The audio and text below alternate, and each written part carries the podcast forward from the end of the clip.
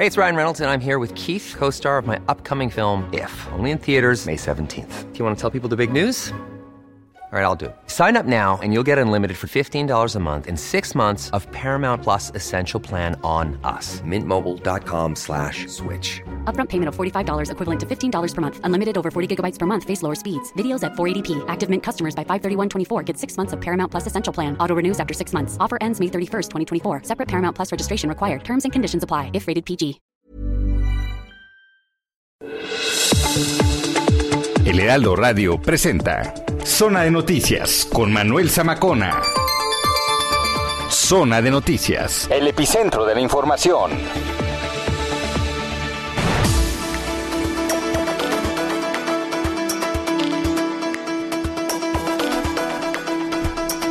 Son las 2 de la tarde, 2 de la tarde en punto tiempo del centro de la República Mexicana. Qué gusto que nos estén acompañando ya en esta tarde de domingo. Eh, domingo como que se quiere poner nublado. Se quiere poner nublado ya en este domingo. 24 de octubre del año 2021. Bueno, eh, por cierto, hay muchas efemérides, sí, hoy. Y hoy es día de... Le voy a platicar. Día de las Naciones Unidas. ¿Con qué objetivo? Bueno, pues de dar a conocer el fin y las actividades de la organización en todo el mundo. ¿no? Se proclamó en una asamblea llevada a cabo por el Consejo de Seguridad de la ONU y bueno, como una forma también de conmemorar y celebrar el aniversario de la Carta de las Naciones Unidas. Hoy, pero bueno, oiga, tenemos un gran programa hoy, Gina, que nos está acompañando aquí, nuestra jefa de información. Este, tenemos un gran programa por delante. Eh, vienen luchadores, les tengo regalos, porque amanecí de buenas. Ah, muy bien. Amanecí de buenas, entonces, ¿saben qué? Les tengo regalos hoy. ¿Qué tienen que hacer? Síganme, arroba Samacona al aire, arroba Samacona al aire. Voy a dar dos kits de la Major League Baseball. Ahorita que ya se definió la final, pues, ¿quién cree? Voy a Atlanta. Voy a Atlanta, sí. Pero bueno, les voy a regalar dos kits para las primeras personas que me sigan arroba sabacón al aire y ahorita les digo la dinámica. Pero bueno, este tenemos espectáculos, deportes, este escritora, viene una escritora, Así sorpresa. es, les vamos a platicar entonces, qué gusto que nos estén acompañando. Arroba Samacón al aire y ya está aquí. Ah, gracias. El jingle. El jingle de Zamacona. Muy bien. Bueno, pues este, cuando son las 2 de la tarde con dos minutos, soy Manuel Zamacona. Bienvenidas, bienvenidos a Zona de Noticias. Vamos con lo más relevante hasta el momento en voz de Gina Monroy, nuestra jefa de información.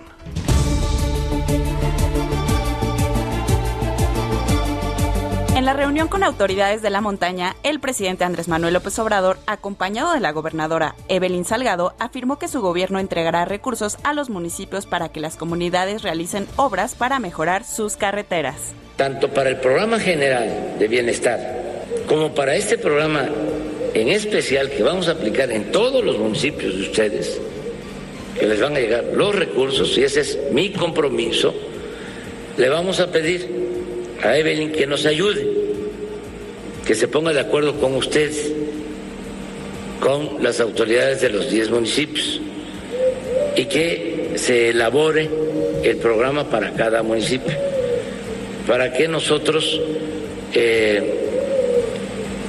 podamos eh, reunir los recursos que les vamos a enviar. La caravana de migrantes reinició su caminata desde la comunidad Álvaro Obregón del municipio de Tapachula, Chiapas. Buscan llegar a Huehuetán para avanzar hacia la Ciudad de México. Hasta el momento no hay presencia de elementos de migración. El Departamento de Estado del Gobierno de Estados Unidos recomendó a sus ciudadanos no viajar a Tamaulipas luego de los hechos de violencia que se han registrado en la ciudad de Matamoros. La intención es que se evite ser víctimas de delitos. El huracán Rick se mantiene categoría 1, aunque se está intensificando conforme se acerca a las costas mexicanas. En Colima se espera la presencia de lluvia, viento y actividad eléctrica, por lo que se activaron refugios temporales. Así lo informó Rubén Pérez, secretario general de Gobierno. Se espera que el huracán Rick toque tierra este lunes entre los límites de Colima y Michoacán.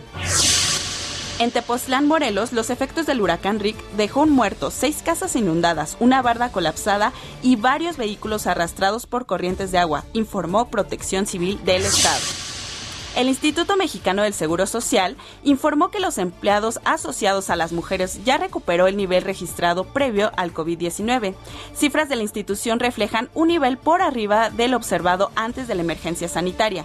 Hasta el 30 de septiembre de 2021 se tienen registrados ante el IMSS 7.896.757 trabajadoras, lo que significa 114.866 empleos más que los comparados en febrero de 2020.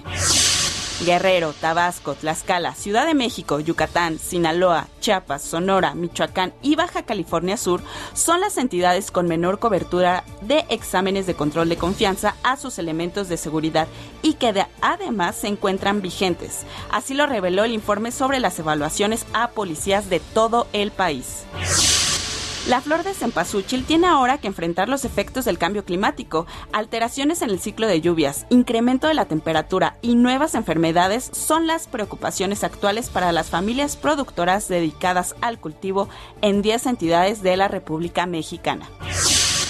En noticias internacionales, las Fuerzas Armadas de Colombia capturaron este sábado a Dairo Antonio Usuga, alias Otoniel, el principal narcotraficante del país, acusado del envío de grandes cargamentos de cocaína a Estados Unidos y de decenas de crímenes como máximo líder del clan del Golfo. Roberto Pérez Fonseca, manifestante acusado de delitos como desacato y desorden público, fue sentenciado a 10 años de cárcel, la mayor pena a un detenido relacionado con las protestas del 11 de julio en Cuba. Organizaciones civiles piden se investigue el caso. También un sismo se registró en la capital de Taiwán, provocó desprendimientos de rocas que hirieron a una mujer y causaron daños en un auto. No se reportaron muertes. El temblor de magnitud 6.5 se produjo a la una de la tarde con epicentro cerca de Yilan.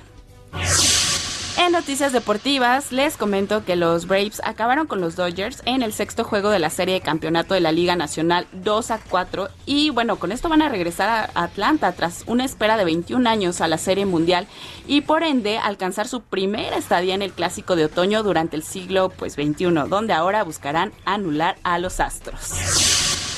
Eh, también en otras noticias, el Real Madrid venció al Barcelona 2 a 1 gracias a los goles de David Alaba en la primera parte y de Lucas Vázquez en la segunda. Esto pues oscureció el debut del goleador de Sergio Agüero.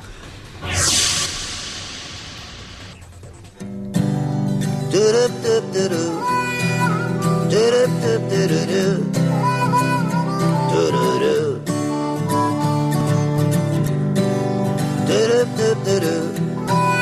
Do-do-do-do-do-do. do.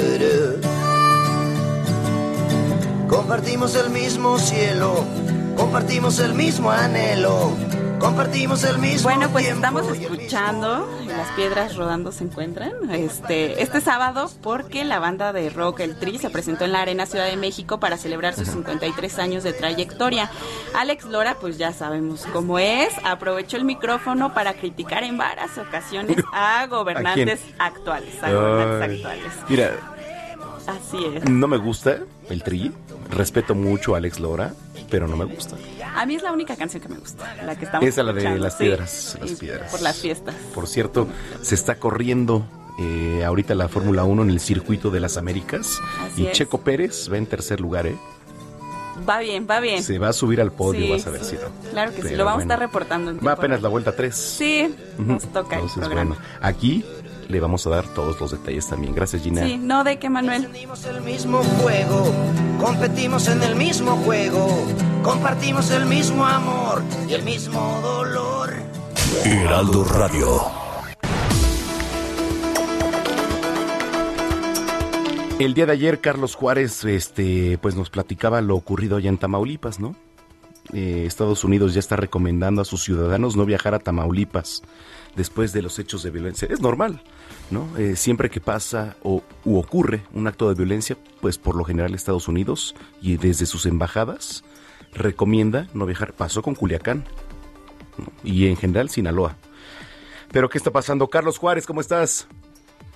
Hola, ¿qué tal? Muy buenas tardes, qué gusto saludarte nuevamente, Manuel. Bueno, pues así es, es lo que acabas de comentar.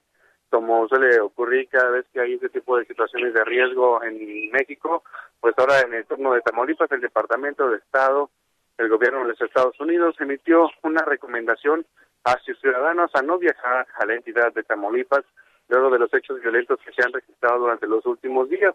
Hay que recordar que durante el domingo pasado y, también este viernes se registraron enfrentamientos que dejaron al menos ocho personas muertas en total, así como el decomiso de diferentes unidades y también armas de grueso calibre. En estos hechos hay que también el mencionar que murió una persona, una mujer eh, inocente, en, eh, lamentablemente quedó en el fuego cruzado. Ante toda esta situación, el consulado de Estados Unidos en Matamoros dio a conocer que hay diferentes restricciones para el personal americano que se encuentra laborando en Tamaulipas y bueno, inició esta recomendación a los ciudadanos de, Texas a no cruzar al lado tamaulipeco para evitar ser eh, víctimas de algún delito o bueno, o quedarse incluso entre el fuego cruzado. El gobierno de Estados Unidos también eh, reconoció que en Tamaulipas están dando delitos como el secuestro, lo cual les preocupa y es por ello que emitieron esta alerta para que los ciudadanos eviten viajar a Tamaulipas, que principalmente lo hacen por temas de algunas compras o visitar familiares, pero bueno, eh, la recomendación ahí está, no visitar el municipio de Matamoros para evitar ser víctimas de estas de estas balaceras que se han registrado entre lo que viene siendo los grupos de la delincuencia y los elementos de seguridad pública del Estado y de la Federación. Manuel, el de información. Oye, Carlos, en resumen, ¿qué ha dicho la policía allá local?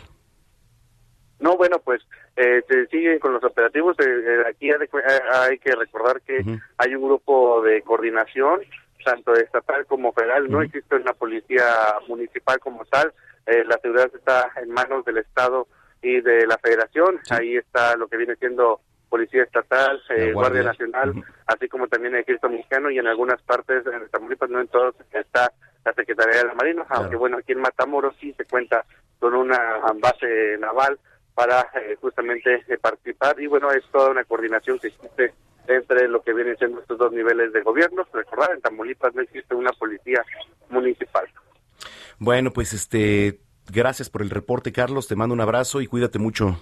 He estado muy pendiente de los detalles. Muy buenas tardes. Muy buenas tardes, Carlos Juárez desde Tamaulipas. Así las cosas por allá. Y vámonos hasta Guerrero. Ahí está París Salazar. ¿Cómo estás, París? Adelante. Buenas tardes, Manuel, amigos, amigas de la de México. El presidente Andrés Manuel López Obrador aseguró que el estado de Guerrero y la gobernadora Evelyn Salgado cuentan con todo el apoyo del gobierno federal para alcanzar el bienestar de los habitantes. Esta mañana en Acapulco, durante la reapertura del Parque Papagayos, López Obrador dijo que el gobierno federal cerrará filas para que Evelyn Salgado haga un buen gobierno. Vamos a escuchar al presidente López Obrador. El caso de Evelyn, lo he venido diciendo en estos dos días, todo el apoyo, todo el apoyo del gobierno federal Hoy a la una de la tarde nos vamos a reunir en Chilpancingo todo el gabinete federal para apoyar a Evelyn y para apoyar a los guerrerenses.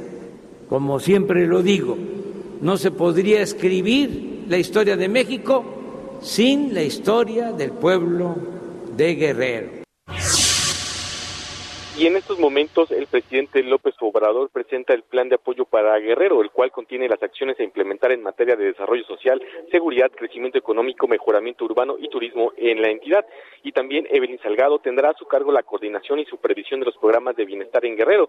Se le entregó el control como se le hizo hace dos semanas al gobernador Alfredo Ramírez Bedoya en Michoacán. Y recordar que el día de ayer en el municipio de San Juan, San Luis Acatlán, el presidente López Obrador anunció que se van a invertir 2.100 millones de pesos para la construcción de 20 caminos en la montaña de Guerrero, como Tlapa y Malintepec. Vamos a escuchar cómo lo dijo el presidente López Obrador. De hacer el compromiso con Evelyn Salgado, la gobernadora de Guerrero, de que vamos a destinar 2.100 millones de pesos para caminos eh, de concreto hidráulico, de cemento en la montaña. En el municipio de Malinaltepec, el presidente López Obrador reveló que si se consolida el Banco del Bienestar en las 2.700 sucursales que se construyen. En esta se va a pagar la nómina de las maestras y los maestros de México. Manuel, esa es la información. Bueno, pues vamos a estar muy pendientes. Te agradezco mucho. ¿Y cómo van las cosas por allá? Porque ya el Servicio Meteorológico Nacional pues anunció que iban a estar este pues complicadas las cosas, ¿no? Allá, ¿cómo está el clima, París? Bueno, el presidente López Obrador el día de ayer habló sobre el huracán Rick y dijo que va a tener afectaciones en las costas de Michoacán y de Guerrero y que ya se encuentra la titular de Protección Civil, Laura Velázquez Alzúa, así como elementos del Ejército y la Marina pendientes de algunas posibles afectaciones a la ciudadanía y, y podrían implementar el plan DN3 y el plan Marina en caso de que sea necesario. Bueno, pues vamos a estar pendientes. Gracias, París. Buenas tardes. Muy buenas tardes, París Salazar, desde Guerrero.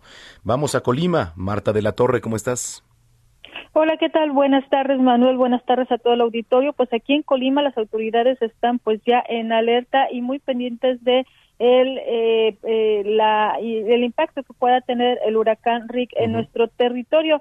Están emitiendo, por supuesto, información a la población, que es la principal recomendación que se ha hecho, que se mantengan informados sobre el paso del huracán, que al parecer, de acuerdo con los últimos pronósticos, estaría eh, pasando por un lado en cuanto al ojo del huracán. Sin embargo, el impacto se estará sintiendo también aquí en la entidad. Son más de 200 las eh, posibles eh, albergues que se podrían instalar, esto ya en coordinación tanto gobierno del estado con instancias federales y también con todos los ayuntamientos en la entidad. Y es que bueno pues eh, debido a que eh, Colima pues eh, al igual que el resto de la República ha tenido una abundante temporada de lluvia es que los ríos arroyos y también incluso las lagunas se encuentran pues completamente llenas en su capacidad por esta razón pues cualquier lluvia que se espere podría generar pues un potencial de desestabilización de taludes incremento los cauces oleaje elevado en las costas e inundaciones en las zonas bajas así como desprendimiento de estructuras que no estén bien sujetas. Hay que recordar que aquí ya se registraron dos deslaves importantes, uno que mantiene cerrada la carretera de eh, Minatitlán Villa de Álvarez a causa pues también de esta gran cantidad de agua que ha caído y de una falla geológica. Y otro que también mantiene cerrada eh, lo que es la carretera libre de Colima a Guadalajara a la altura de eh, pues eh, cerca de en la parte de Jalisco. También esta parte pues está cerrada a la circulación debido a este gran deslave que se registró. Y por esta razón es que la alerta está a su máxima capacidad por lo pronto este domingo todavía se disfruta de un clima soleado, aunque en algunos momentos pues ya se presentan algunos nublados, Manuel. Ok, entonces eh, únicamente recordar, Marta, Protección Civil, que emite y cuáles son las recomendaciones y sobre todo este que la gente siga los canales y las vías oficiales ahí en redes sociales. Sí, son recomendaciones especiales. Se pide a la población que mantenga limpio el frente de su, de su casa. Si se ubica cerca del cauce, verifique que esté libre de objetos que pueden impedir el flujo de, de, agua. De igual manera, es necesario que tiren las basuras, que eviten tirar la basura en la vía pública para evitar el taponamiento. En caso de aquellas personas que vivan cerca de ríos y, caudales, eh, pues se este, solicita que pues eh, vayan con algunos familiares o amigos para que puedan estar pues lejos de estas zonas de riesgo. Y bueno, pues también se les recuerda que estarán pues ya los albergues vistos en caso de ser necesario, Manuel. Correcto, muy bien Marta, muchas gracias. Gracias, buenas tardes. Muy buenas tardes, Marta de la Torre, allá en Colima. Vámonos hasta Puebla. Ahí está nuestra compañera Claudia Espinosa. Reportaron más de 500 casos de violencia familiar en el estado de Puebla. Imagínese. Claudia, ¿cómo estás? Así es, te saludo con gusto a ti y a todos los amigos del Heraldo Media Group. Pues en los primeros meses del año la Secretaría de Salud detectó 617 casos de violencia familiar en Puebla. Más del 90% fueron a personas del sexo femenino con 586 casos y bueno, alrededor de 31 casos son para personas del sexo masculino. Esto de acuerdo con el boletín epidemiológico que emite la dependencia. Con más esa información, la mayor cantidad de casos se reportó durante los primeros meses del año que aún permanecía un nivel elevado de confinamiento por la pandemia pandemia de COVID-19. También se dio a conocer que fueron atendidos en promedio dos casos de violencia familiar y la mayoría de las víctimas fueron del género femenino, lo que ha colocado a la entidad en el lugar número 18 del país en acumular más casos. Hay que señalar que pues entidades como el Estado de México, Guanajuato, Hidalgo, Guerrero y Veracruz se posicionaron por arriba de Puebla. En tanto, la Fiscalía General del Estado dio a conocer que ha iniciado 6.601 carpetas de investigación por el delito de violencia familiar a las cuales se les ha iniciado un proceso de investigación para deslindar o encontrar a los presuntos responsables. Pues es la información que te tengo este domingo desde Puebla. Ay, ¿me escuchas? Gracias, Claudia. Muy buena tarde. Muy buena tarde, Claudia Espinosa, allá en Puebla. En la capital, Jorge Almaquio.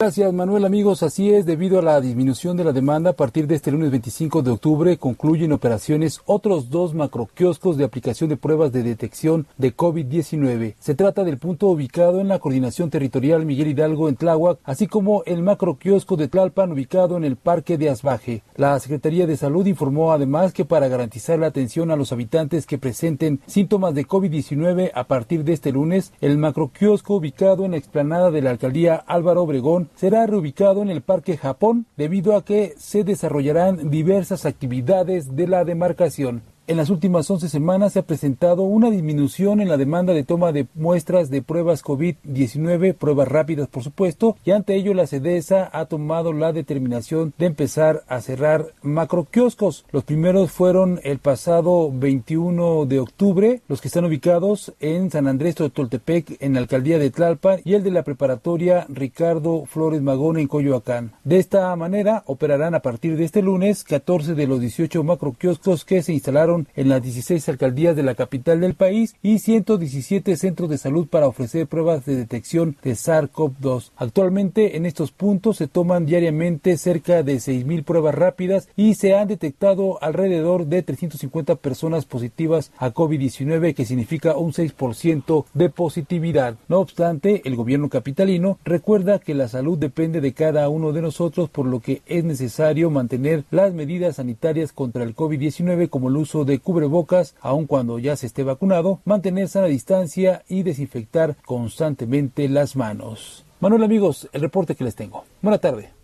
Muy buena tarde, Jorge Almaquio. Las recomendaciones culturales, Melisa Moreno. Recomendaciones culturales con Melisa Moreno.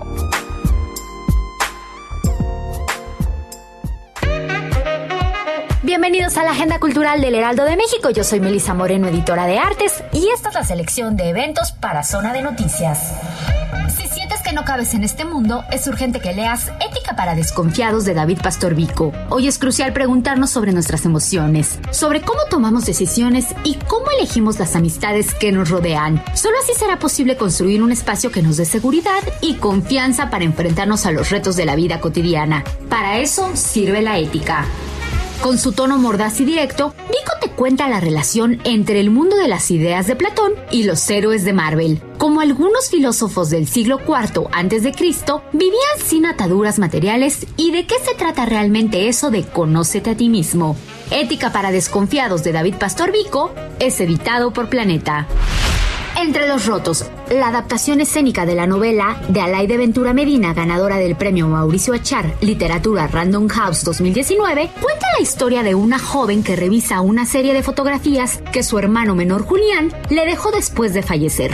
Su padre, un hombre violento, los lastimaba a la más mínima provocación y Julián siempre se llevó la peor parte por lo que desde los 7 años alzó una muralla de silencio, y así transcurrió su vida, hasta que murió a los 20 años. Esta colección de fotos la obliga a una reconstrucción de las ruinas familiares y de las suyas propias. Entre los rotos se presenta los martes de octubre y los primeros tres lunes de noviembre en el Círculo Teatral de la Ciudad de México. Más de 400 piezas integran Lubián y Francisco Toledo y la fotografía, una exposición que busca reconocer de manera integral la pasión del artista oaxaqueño fallecido en 2019 en el ámbito del arte fotográfico. La muestra está dividida en ocho ejes temáticos, donde se despliega un modelo que va del propio trabajo de Toledo hasta las imágenes de quienes han pasado una parte importante de su formación en el Centro Fotográfico Manuel Álvarez Bravo. La exhibición reúne obra de artistas como Manuel y Lola Álvarez Bravo, Flor Garduño, Lourdes Grobet, Graciela Iturbide, Guillermo Calo, Javier Hinojosa, Antonio Turoc, Pedro Meyer, Marcela Tahuada, entre muchísimos otros. Abierta en el antiguo colegio de San Ildefonso, el acceso es los viernes, sábados y domingos de 11.30 de la mañana a 5 de la tarde. Esta fue la agenda cultural de esta semana. Yo soy Melisa Moreno y me encuentras en arroba melisototota. Nos escuchamos la próxima semana.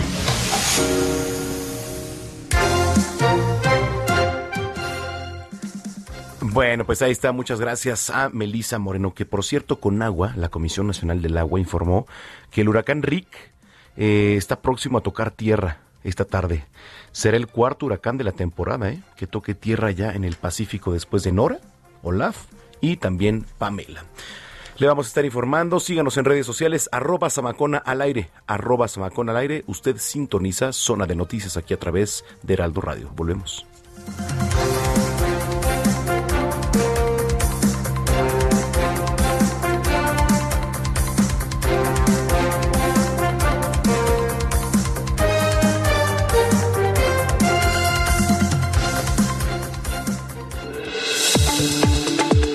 Vamos a una pausa y regresamos con Manuel Zamacona a Zona de Noticias por Heraldo Radio.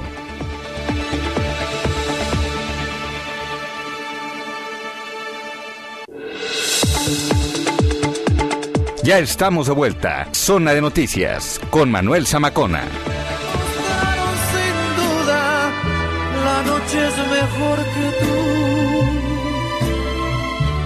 La noche es más fiel que oscura.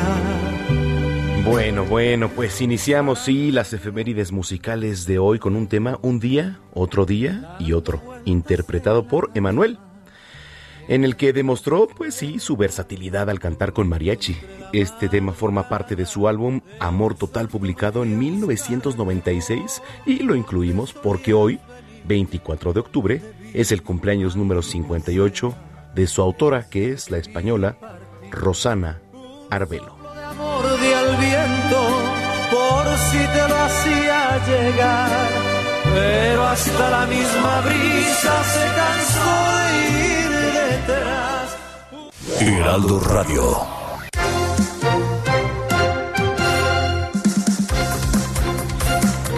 Bueno, vamos a ir a la entrevista, pero antes déjeme le platico. Vamos a hacer una dinámica en Twitter, ahorita la pongo, eh, arroba Samacona al aire, voy a regalar dos kits de la Major League Baseball. Están padrísimos. Ya las subí, de hecho, en mis redes sociales, ahí en Instagram. Están súper padres estos kits y déjeme le digo qué contiene. Eh, a ver. Es una hielera oficial, digo, súper oficial. Ahí me va. Déjeme le, le bajo acá. Es una hielera, una bolsa brandeada, dos vasos, una mano de espuma, de esas de las manitas de, del uno. También eh, tres pop socket para los celulares, un selfie stick, dos playeras de los equipos y bueno, pues eh, el otro, por ejemplo, va con un par de calcetas también. Entonces los voy a regalar ahorita. ¿Qué tiene que hacer? Arroba Samacona al aire y ahorita le cuento la dinámica. Pero bueno, esté pendiente.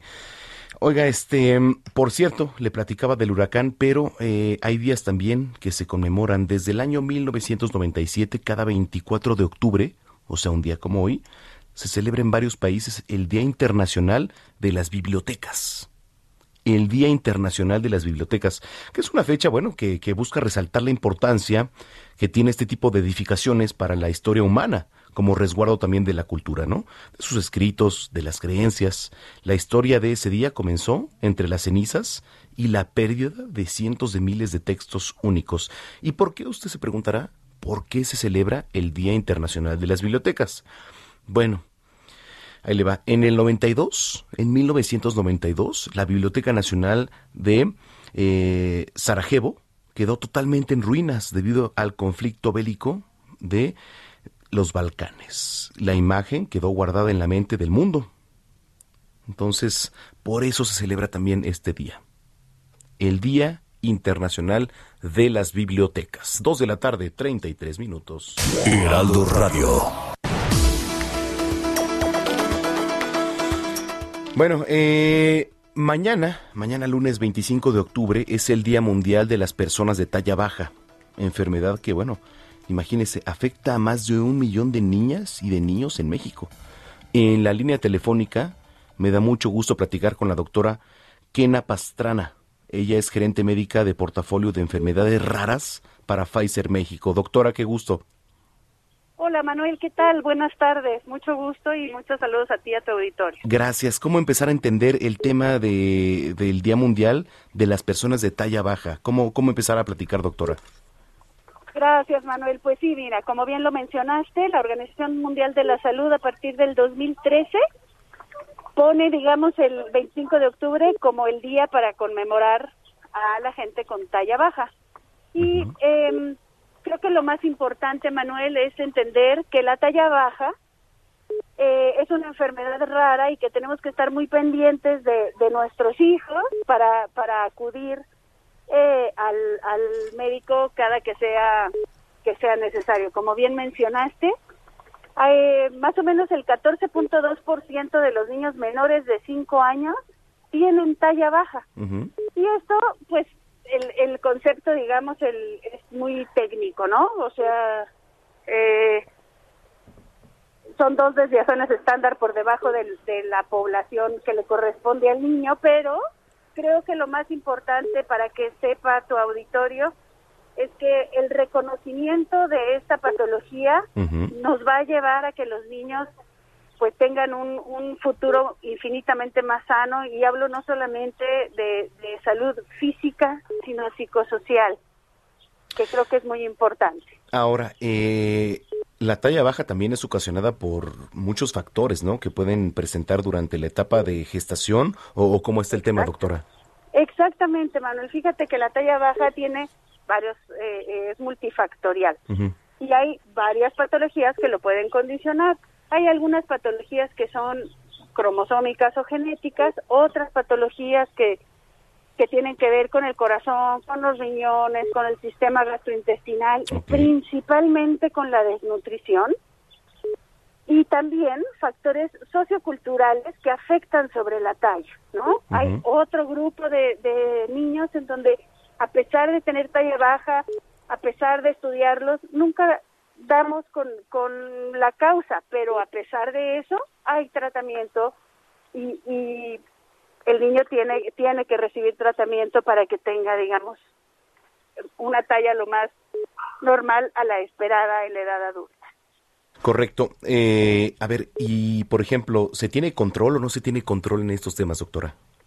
Claro, claro. Afortunadamente, Manuel, eh, esta es un- una patología que se diagnostica con las consultas normalitas al médico o al, al pediatra, ¿sabes? Eh, esa es un- una patología que se diagnostica justo midiendo a los niños. Entonces es importante reconocer que en el primer año de, de vida los niños crecen hasta 25 centímetros al año, ¿no? Digamos, es un crecimiento muy acelerado. El segundo año de vida crecen hasta 12 centímetros. Esto lo va viendo, pues, por supuesto, el pediatra o el médico general de los niños, pero si los papás de repente se dan cuenta de que el niño al año no ha crecido estos centímetros, pues vale la pena poner mucha atención y entonces hacer mucho hincapié con su médico para saber qué es lo que está pasando. Ok, eso es importantísimo, siempre acudir al médico y, y tratarse, ¿no? Porque de repente normalizamos muchas situaciones, pero se tienen que atender. Sin duda alguna, sin duda alguna, el que nuestro hijo sea el más chaparrito del salón o que de repente no esté creciendo lo suficiente porque mi esposo es bajito o así, no es normal. Entonces, vayamos al médico, que el médico nos diga qué es, en, en, en qué curva se encuentra nuestro hijo, para saber si existe tratamiento. Y efectivamente, todos los niños con talla baja pueden recibir tratamiento. Correcto, doctora. Oiga, eh, ¿tiene redes sociales? ¿Dónde la podemos seguir? Claro, Pastrana Quena, Ujú. Eh, y en Facebook, eh, K Pastrana M. Ah, perfecto. Digo, para la gente que, que se queda con duda ahorita que nos viene escuchando, este, le puedan duda. escribir, doctora. Sin duda, claro que sí, estoy a sus órdenes. Le agradezco mucho. Que estés muy bien, Manuel. Saludos a ti y a todo tu auditorio. Muchas gracias. Es la doctora Kena Pastrana, gerente médica del portafolio de enfermedades raras para Pfizer México, ¿no? Y como un dato extra, se estima que en México hay más de un millón de niñas, de niños con talla baja, que bueno, pues este, corresponden al 13.6% de la población. Esto los, lo dan las cifras de la encuesta nacional de salud y nutrición 2012. ¿Usted qué talla es? ¿Es talla bajita? ¿Es chaparrita? ¿Chaparrito? ¿Es alta? ¿Es alto?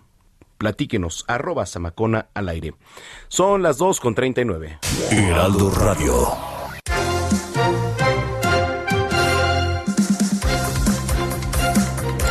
Bueno, pues además del Día Internacional de las Bibliotecas, hoy le platico, también es Día Internacional contra el Cambio Climático.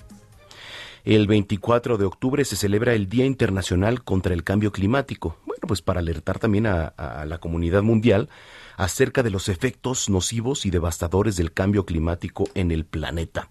Que por cierto, esta efeméride no ha sido proclamada ¿eh? oficialmente por la Organización de las Naciones Unidas, pero este organismo sí apoya la iniciativa de generar acciones para contrarrestar el cambio climático. ¿Y por qué se celebra hoy? Bueno, porque el Día Mundial contra el Cambio Climático. Podemos definir cambio climático como la variación global, ¿no? Que se está sufriendo en todo el mundo. Y entonces, eh, hay unos gases que ocasionan un incremento de las temperaturas y genera el fenómeno del calentamiento global, causante del cambio climático. Algunos de los efectos a nivel global son el incremento de las temperaturas medias, el incremento también del nivel del mar, el deshielo en el Ártico, por ejemplo, el incremento de eventos climáticos externos como lo son las sequías, los incendios y la escasez de agua. Bueno, pues hay que hacer conciencia. Dos de la tarde, 40 minutos. Zona de espectáculos.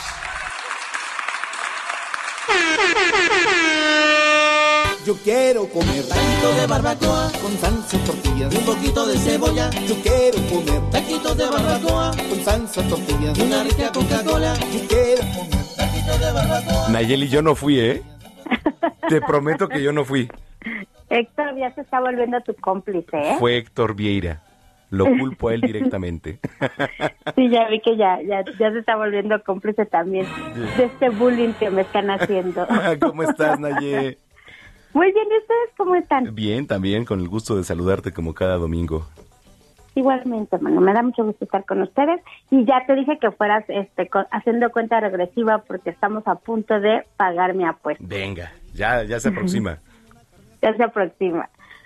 Oye, y bueno, pues te quería traer estas, estas noticias que desgraciadamente, como tú ya sabes, pues se dio a conocer el jueves que Alec Baldwin había disparado un arma que según era de utilería y que había matado a la directora de fotografía de una película Ross que estaba haciendo en Nuevo México y había herido al director de esta película. Entonces, desde ahí se ha desatado como una polémica sobre el uso de armas, sobre la regular, regularización que, ha habido en la industria sobre el uso de estos de estas armas y cómo se están utilizando. Entonces, eh, nosotros hablamos con un director de, de, diseño de aquí de México que ha trabajado en varias películas y nos comenta que desgraciadamente muchas de las veces son armas reales que tienen que eh, ser tratadas para que se les haga un seguro y también para que se les meta un tapón para que aunque tengan balas de salva el impacto no sea letal. Pero dice que eso cuesta dinero eso cuesta este tienes que sacar permisos y muchas producciones no lo están haciendo. Entonces creo que este caso va a desatar como como que pues mucha polémica porque se van a empezar a ver lo que está pasando en las producciones cinematográficas no solo de Hollywood sino de todos los países. Sí, sí es importantísimo lo que nos estás platicando, ¿eh, Naye? Está, está, es muy grave porque aparte eh, ahora con todas estas investigaciones de Alex Baldwin según eh, comentan que el, el asistente número uno de, del director es el encargado de dar esa utilería. Él había dicho, según Alex Baldwin, que era un arma fría, eso quiere decir que no tiene balas verdaderas. Total que resulta que era una, que eran balas verdaderas.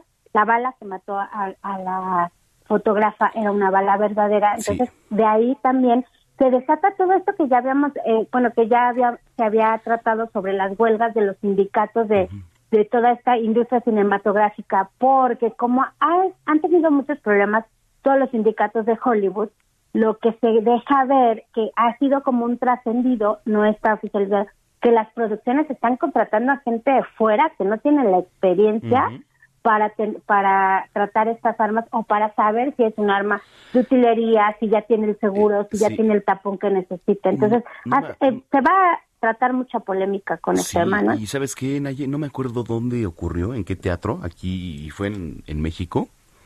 Hace que unos un par de años o quizá más, este igual en una producción de teatro, pues en vez de salvas, eran bala, era una bala real.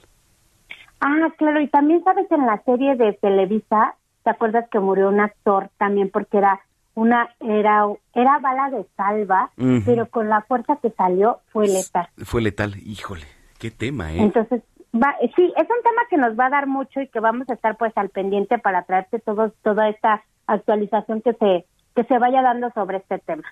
Perfecto. Y pues te traigo unos temas un poquito ya más tranquilos porque pues sí, esta fue una tragedia más relajados porque todo el fin de semana ya se empezó a activar todos las- los conciertos aquí en México. Ah, y hubo sí. eh, sí tú crees el Tri ya se presentó en la Arena Ciudad de México. Después de que tuvo que cancelar esta gira que tenía de conciertos de su aniversario 50 y ahora festeja el 53 de, de todo el tiempo que quedamos parados. Y pues la verdad es que estuvo casi lleno. Sí hubo algunos protocolos, bueno, todo el protocolo de sanidad que se necesitaba lo hubo. La gente llegó con cubrebocas, obviamente al calor de la noche y después de tres horas, porque duró más de tres horas el concierto de Alex Lora, pues ya como que la gente ya traía el cubrebocas de la frente, en el cuello, ya no lo aguantaba tanto, pero pues trataron como de, de, de que de que se llevara a cabo todos estos protocolos. Sabemos que es difícil cuando pues son multitudes y son conciertos, pero pues esperemos que, que no haya consecuencias, ¿no? Ojalá, oja- Oye, fíjate que estaba platicando con Gina eh, antes de entrar Ah. al aire y este le digo, nunca me ha gustado el tri, nunca. ¿No te gusta el tren? No, no me gusta nada. Fíjate que es un grupo muy popular. Sí tienes razón, no a todos les gusta, no a todos les gusta el estilo, porque también Alex Lora es muy singular, ¿no? Sí, claro. Lo único, o sea, lo único que él, él se puede rescatar o, o, bueno, o puede reconocer es la trayectoria que ha tenido y que se ha mantenido, ¿no? Y que todavía, a- después de 53 años de trayectoria, siga llenando lugares. O sea, sí, sí está, sí está, sí es de admirarse, pero sí, la verdad es que como tiene un estilo tan singular, no a todas las personas les gusta, la verdad. Correcto. Bueno, pues, ¿a ti sí te gusta? Pues eh, sí, me sé las clásicas, pero como pagar un boleto para irlo a ver, no lo haré. Correcto. Estoy contigo. Prefiero pagar para otros. Exactamente. Bueno, oye, Naye, este, para... No seas así, Héctor. Sí. ya, ya me, ya me Sí, balconeó, ¿verdad? Sí, sí, sí, exactamente. Dice, prefiero para, para- para los tacos, dice Héctor. Ay, Héctor. Ya, Héctor, ya, Héctor. Ya Oye, este, ¿dónde te seguimos, Naye? En redes sociales y dónde te leemos. En mis redes sociales son arroba Nayemay, Instagram e- y Twitter. Y nos pueden leer en el periódico El Heraldo. Bueno, nos escuchamos dentro de ocho días. Te mando un abrazo, Naye. Que estés muy bien, hermano. Muchas gracias. Gracias a ti, Nayeli Ramírez, periodista de espectáculos aquí en Zona de Noticias 2 con 47. Salud con el doctor Manuel Lavariega.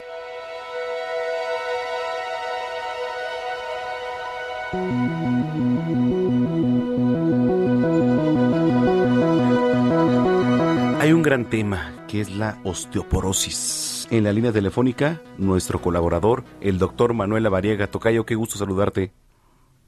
Mi querido Tocayo, el gusto es mío. Un fuerte abrazo para ti y a todo el auditorio también. Gracias. ¿Cómo empezamos a hablar de la osteoporosis? Pues yo creo que debemos de empezar platicando de la osteoporosis, eh, dando el concepto de la enfermedad, que es esta pérdida de densidad ósea. Imaginen que el hueso es como si fuera una malla que está entretejida y conforme vamos creciendo, sobre todo ya después de los 50 años, pues este entretejido se va abriendo, se va haciendo más laxo y esto permite que el hueso pues pierda esta densidad y exista el riesgo de fracturas. Creo que por ahí tenemos que empezar para que pues todo el público conozca qué es y ahí es donde viene el dilema y obviamente pues las consecuencias. ¿A quién le da más este osteoporosis, este doctor? ¿A gente ya mayor? Mayores de 50 años es la estadística que tenemos reportada, pero se estima que una de cada 12 mujeres y uno de cada 20 hombres. Es, sí, eh, se presenta en los dos sexos, pero eh, es más prevalente en el género femenino, eh, pues obviamente por la condición hormonal. Ok, correcto. Eh, ¿Hay tratamiento, doctor? ¿Cómo, cómo, cómo lo tratamos, la, la osteoporosis? Hay tratamientos, sí, se dan medicamentos, pero justo creo que el punto aquí es entender un poquito el impacto que genera. La osteoporosis, en la mayoría de los casos y en etapas iniciales, no duele. Primero se presenta la osteopenia, que es como este proceso previo, que es cuando el hueso se va haciendo un poco más poroso, y después se presenta la osteoporosis, que es cuando ya el hueso pues pierde mucho más densidad. Y ahí es cuando vienen estas complicaciones que platicamos, que son el riesgo de fracturas. Y las consecuencias de las fracturas, pues es lo que impacta la calidad de vida de las personas. ¿Algún medicamento recomendado, doctor? Sí, hay medicamentos. Eh, se, sugiere, pues, de inicio el uso de calcio y vitamina D. Eh, ese es el, como, digamos, lo más común, lo más sencillo. ¿Como prevención? se puede se puede usar como prevención, exactamente.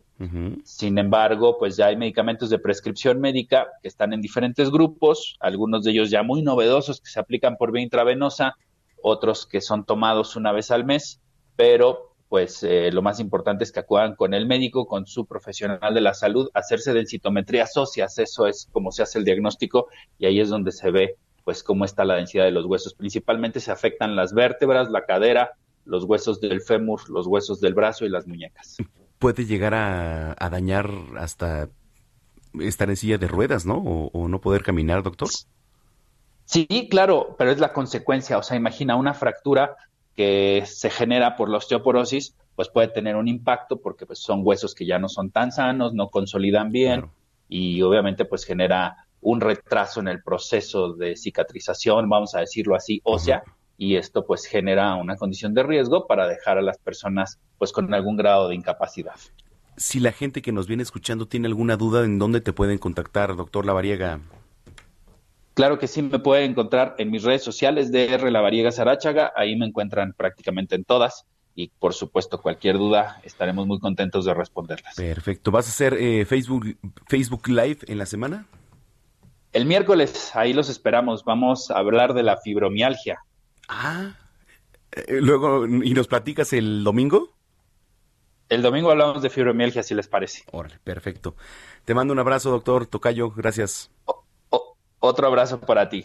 Es el doctor Manuel Lavariega Sarachaga, este, aquí en Zona de Noticias. Oiga, una serpiente de por lo menos cuatro metros, imagínese, cuatro metros, una serpiente, tuvo que ser removida por una grúa ante pues obviamente el tamaño, el peso. Es la voz. Exactamente. Bueno, esto lo publicó el periódico El Clarín. Y el reptil fue localizado en la isla de Dominicana, allá en el Caribe. Pues este animal llamó la atención de los trabajadores que realizaban labores de, de tala allá en un bosque y entonces esta serpiente tuvo que ser retirada con ayuda de una maquinaria. Pues sí, los espantó. Imagínense cuatro metros esta serpiente, que causó pues, impacto en redes sociales, ¿no? Por cierto, algunos usuarios mostraron su asombro en un video publicado en las imágenes. Si usted quiere verlas, puede visitar www.heraldodemexico.com.mx www.heraldodemexico.com.mx Bueno, Love Me Do, Love Me Do, si es esa, ¿eh? Love Me Do. Hablar de Love Me Do es recordar uno de los más grandes éxitos de los Beatles. Y bueno, lo estamos escuchando para recordar que un día como hoy, 24 de octubre, pero de 1963, el cuarteto de Liverpool inició su primera gira internacional, comenzando sus presentaciones en los estudios eh, Carla Pan, esto en Estocolmo, allá en Suecia. Escucha Love Me Do, los Beatles. Love me do. Oh, love me do. Love, love me do. You know I love you. I'll always be true. So please, love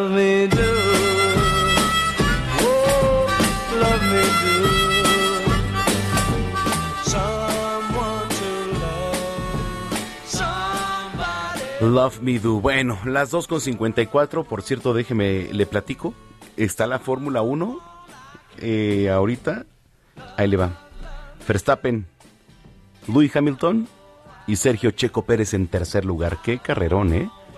Qué carrerón ahí en las Américas. Pero bueno, síganos en redes sociales. Vamos a ir a una pausa. Regresamos con otra hora de información aquí en Zona de Noticias. Tenemos un gran programa por delante.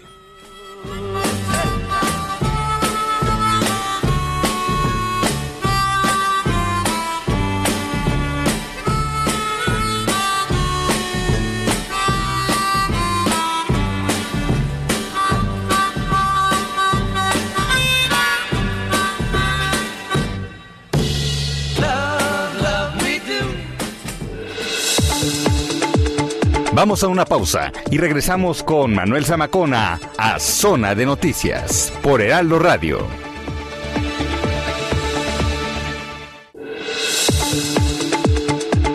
Ya estamos de vuelta. Zona de Noticias con Manuel Zamacona.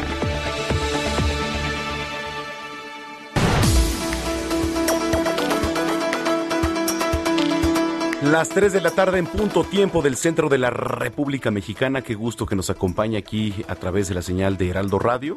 Tarde ya de 24, 24 de octubre ya. agoniza el mes de agoniza el mes de octubre, pero bueno, usted va a las tiendas y ya desde hace un mes están vendiendo arbolitos de Navidad y están vendiendo que si el nacimiento, pues es normal. ¿no? Y año tras año, pero bueno. Esperemos que este año también diciembre ya se pueda disfrutar un poquito mejor. ¿A qué me refiero? Que bueno, pues también hay eventos y, ojalá que, los podamos disfrutar. Eh, estaba platicando con Gina y yo venía circulando sobre Avenida de los Insurgentes y de repente un ciclista se nos mete, o sea, se mete al carril. Estuve a nada, ¿no? Digo, me frené a nada de llevármelo. Y este. Y se molesta todavía. Le toqué el claxon, evidentemente. Y es. Pero para eso tienen un carril. Claro. Para circular ellos, ¿no? Todos podemos convivir en una vía. Pero no se vale que hagan eso. O sea, no son dueños de la calle, señores. Tienen que tener responsabilidad también. Pero bueno, ahí se lo dejo. Arroba Samacona al aire. Vamos a regalar kits, dos kits de la Major League Baseball a través de Twitter, arroba Samacona al aire. Ahorita ya los vamos a dar.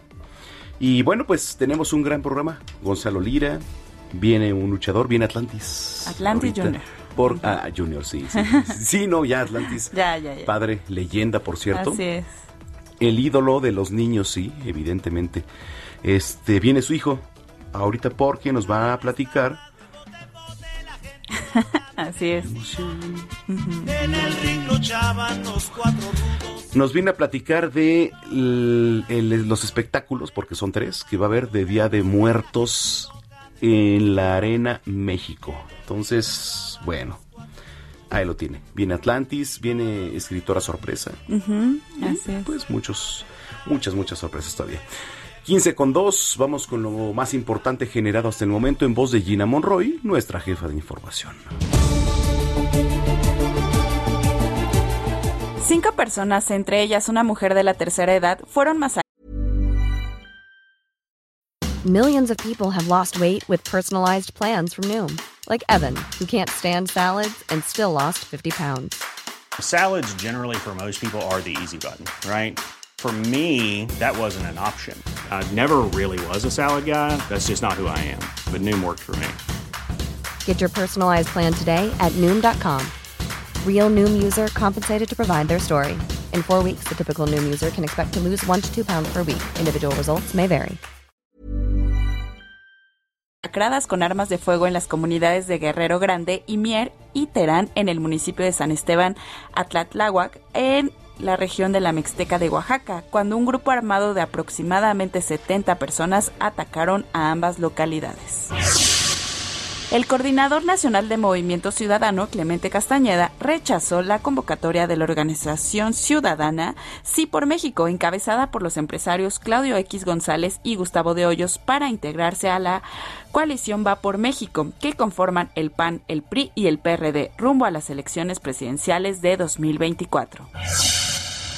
A un año de establecido el Consejo de Asuntos Internos, la Fiscalía General de Justicia ha investigado a 48 servidores públicos por diversas causas administrativas y luego de tres lesiones ordinarias y dos extraordinarias cuan- 43 de ellos fueron sancionados.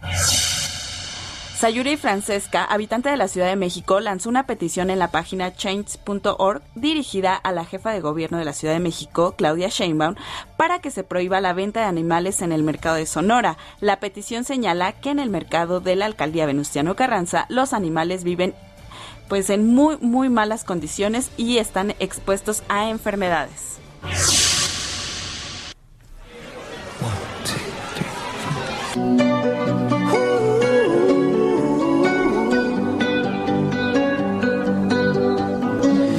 Every time you come around, you know I can't say no.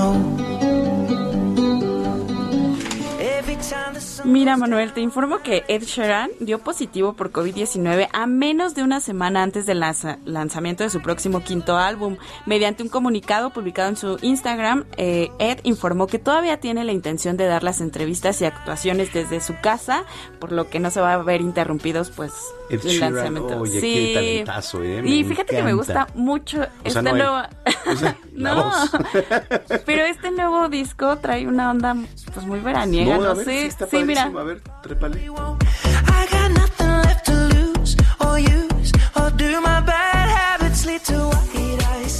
Sí, Muy buena rola, para ¿eh? fin de semana. Ándale, en Cuernavaca. exactamente. En Cuerna. En Cuernavaca.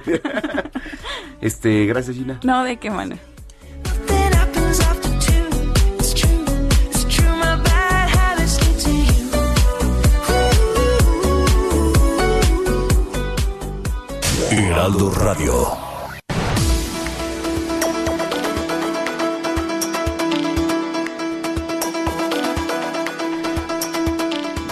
Le voy a platicar. eh, un automóvil se descontroló y se estrelló contra la tribuna durante una carrera que se realizaba en la pista de un aeropuerto en Texas.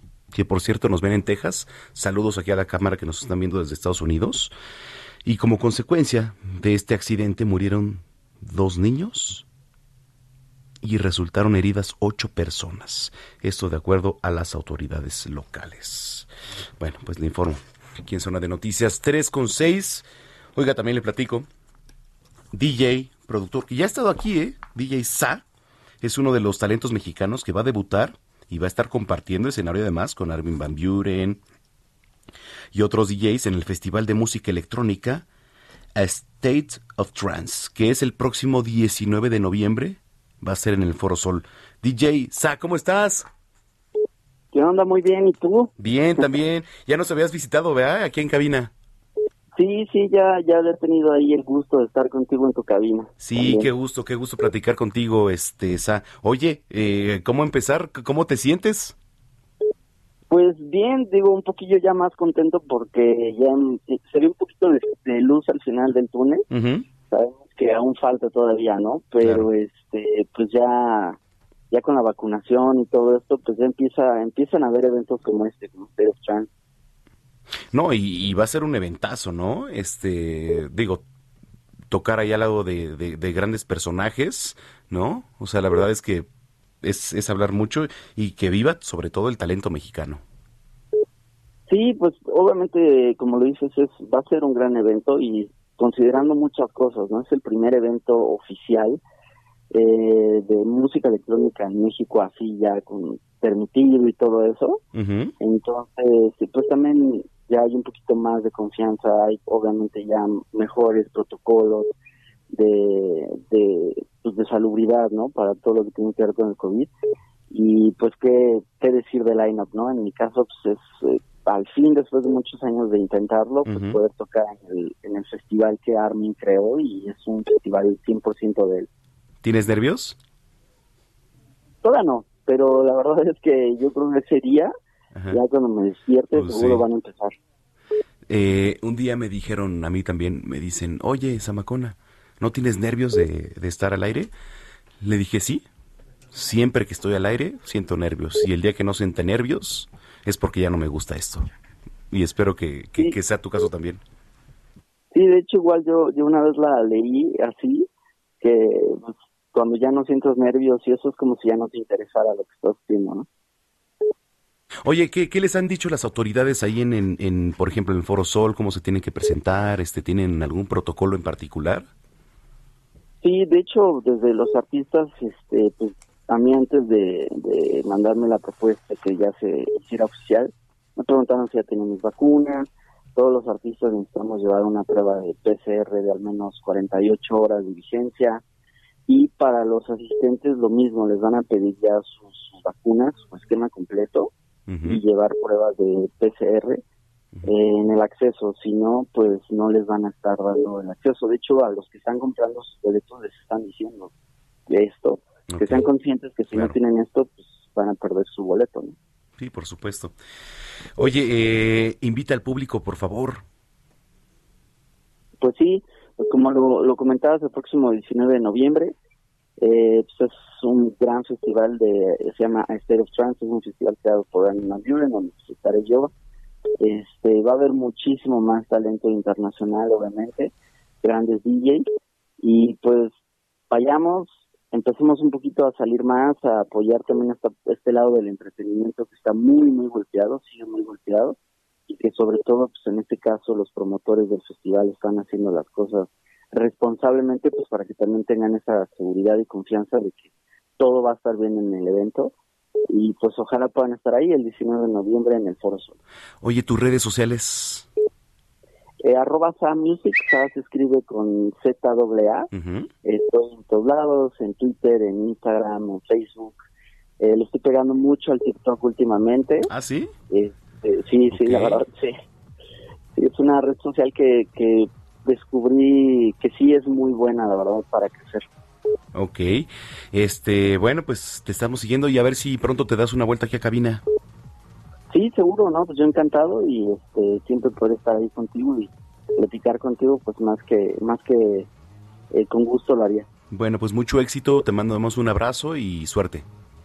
No, hombre, gracias a ti, un abrazote y pues gracias a, a tu audiencia por escuchar. Gracias. Usted escuchó a DJ Sa aquí en Zona de Noticias 3 con 10.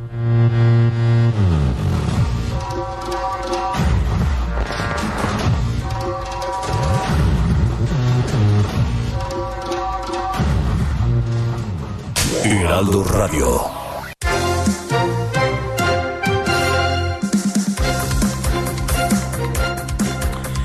Bueno, eh, a ver, le voy a leer un texto que dice, vivir de las letras, un sueño que pocos logran consolidar, con, consolidar en México, donde pues cada 20 autores, tres son mujeres. Tres son mujeres. Digo, genera que pocas escritoras logren sobresalir y con ello cumplir el sueño de vivir sus letras. Aquí hoy con nosotros en cabina, Guadalupe Vera, escritora mexicana, cofundadora de la Feria Nacional del Libro de Escritoras Mexicanas.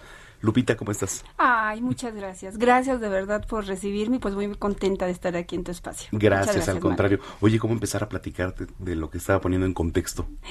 Híjole, no, bueno, pues sí, todavía es una realidad. Eh, hay muy pocas mujeres que, que podemos escribir, bueno, muchas escribimos, pero desgraciadamente pocas que son difundidas. Entonces creo que es un trabajo diario que esperemos se pueda lograr al menos una equidad. Sí. Y no es por falta de talento, hay unas mujeres Por supuesto talentosísimas, qué barbaridad. El problema es eso, la difusión, pero creo que poco a poco lo vamos a estar logrando. ¿Cómo abriste camino? Híjole, es que es bien complicado. Sobre todo este e- el círculo de la lectura siempre ha sido de la escritura, sobre todo siempre ha sido un círculo muy cerrado. Ya ves que lo veíamos en el boom de, de la literatura y todo, también eran pocos los escritores. De hecho, Carlos Fuentes le costó muchísimo trabajo, mucho, mucho, mucho. Y, y ahorita, pues no ha cambiado mucho, sin embargo, ya hay más presencia en, en cuestión de las escritoras y de las plumas femeninas. Entonces, pues seguimos luchando, ¿no? Fíjate que yo empecé por un concurso. Eh, ahí fue la manera en que me pude meter. Eh, fue un concurso de editorial Endira que empezó a, a lanzar una convocatoria de, a ver, eh, vamos a lanzar cuentos, los 20 mejores se quedan. Y me quedé con el de Mariposas de Humo que gané eh, eh, en este cuento. Aquí lo tengo. Y es para ti. y hoy es para ti. Ay, gracias. No, hombre, al contrario. y bueno, me lo, me lo que- firmas. con mucho gusto. Y pues bueno, fue el cuento ganador y ahí es donde ya me gustó y dije, claro que se puede, ¿por qué no voy a poder? ¿No? Porque te decían, no, es muy de difícil con las editoriales, que te den un espacio, te decían eso, la mayoría, eh, las publicaciones que se dan, pues sí, son, son este, masculinas, las mujeres, fíjate que todavía en ese tiempo me, me comentaban, es muy difícil, como que la mujer no está mucho en el ámbito de las letras, y yo decía, ¿por qué? Si todas escriben y escriben padrísimo, hay mucha, mucha Sí. mujer este, que, que yo creo que más bien es por falta de difusión. Y pues bueno, ya después me encargué y, y me aventé con una novela, con La Ceiba de Cianya. Esta fue, ver, esta también es para ti, es- esta eh, está muy padre. Ay, gracias. Todo para ti, ¿eh? Yo todo para ti. La ceiba De Cianya. de Cianya. ¿Qué- ¿De qué trata? Pues mira, Cianya es un nombre maya que significa semilla eterna. Este, la ceiba es el libro sagrado de los mayas y es una mujer contemporánea, mestiza, que está atrapada entre dos culturas. Entre la cultura que, pues sí, es, es, es de origen y también con este mundo. Y pues bueno, hay, hay muchos secretos que, que guarda esta niña. Hace un rompecabezas para ella cree que es justo lo que tiene que hacer. Y viene mucha sabiduría maya. Entonces, bueno, fue un libro, pues me encanta, bueno, estoy enamorada yo de ese libro y, y fui muy, muy feliz al, al verlo publicado. Y entonces, pues ya me seguí, estuve yo muy contenta y creo que así se te traje el otro. Ay, Este, ya, ya basta. este es de marcados. A ver. Y este, fíjate que este le fue re bien. Este sí se fue a varios países, se han vendido y está Atrevido, casi en todas las bonito. tiendas. ¿Qué tal? eh? ¿Qué tal? Sí, está muy bonito. La verdad es que eh, es un libro que habla de la simbología, de las marcas que todos tenemos. Y esta simbología se plantea con los tatuajes. Cada tatuaje tiene una historia. Es una mujer que es secuestrada aquí en la Ciudad de México y por decisión propia, ya veremos por qué, este decide no regresar a su casa. Entonces todo lo ya regresará después, pero todas las vivencias que tiene van siendo explicadas por tatuajes, toda la simbología que van utilizando. Entonces, cada tatuaje una historia y va platicando ella. ¿Te gustan los tatuajes? Me encanta. ¿Tienes tatuajes? ¿Qué crees? No me he podido No. hacer. Ya tengo aquí el diseño en la mente. Este, me fascina, pero como que tienen que tener una simbología. Me gustan esos tatuajes, los que tienen una historia y bueno, Claro. ya ya lo quiero quiero el mío, pero me ha costado trabajo decidirme.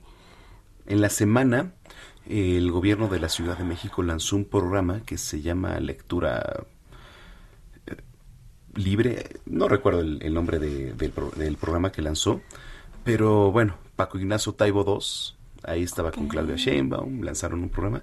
Pero ¿cómo andamos de lectura aquí en nuestro país? Fíjate que antes decía que íbamos pésimo.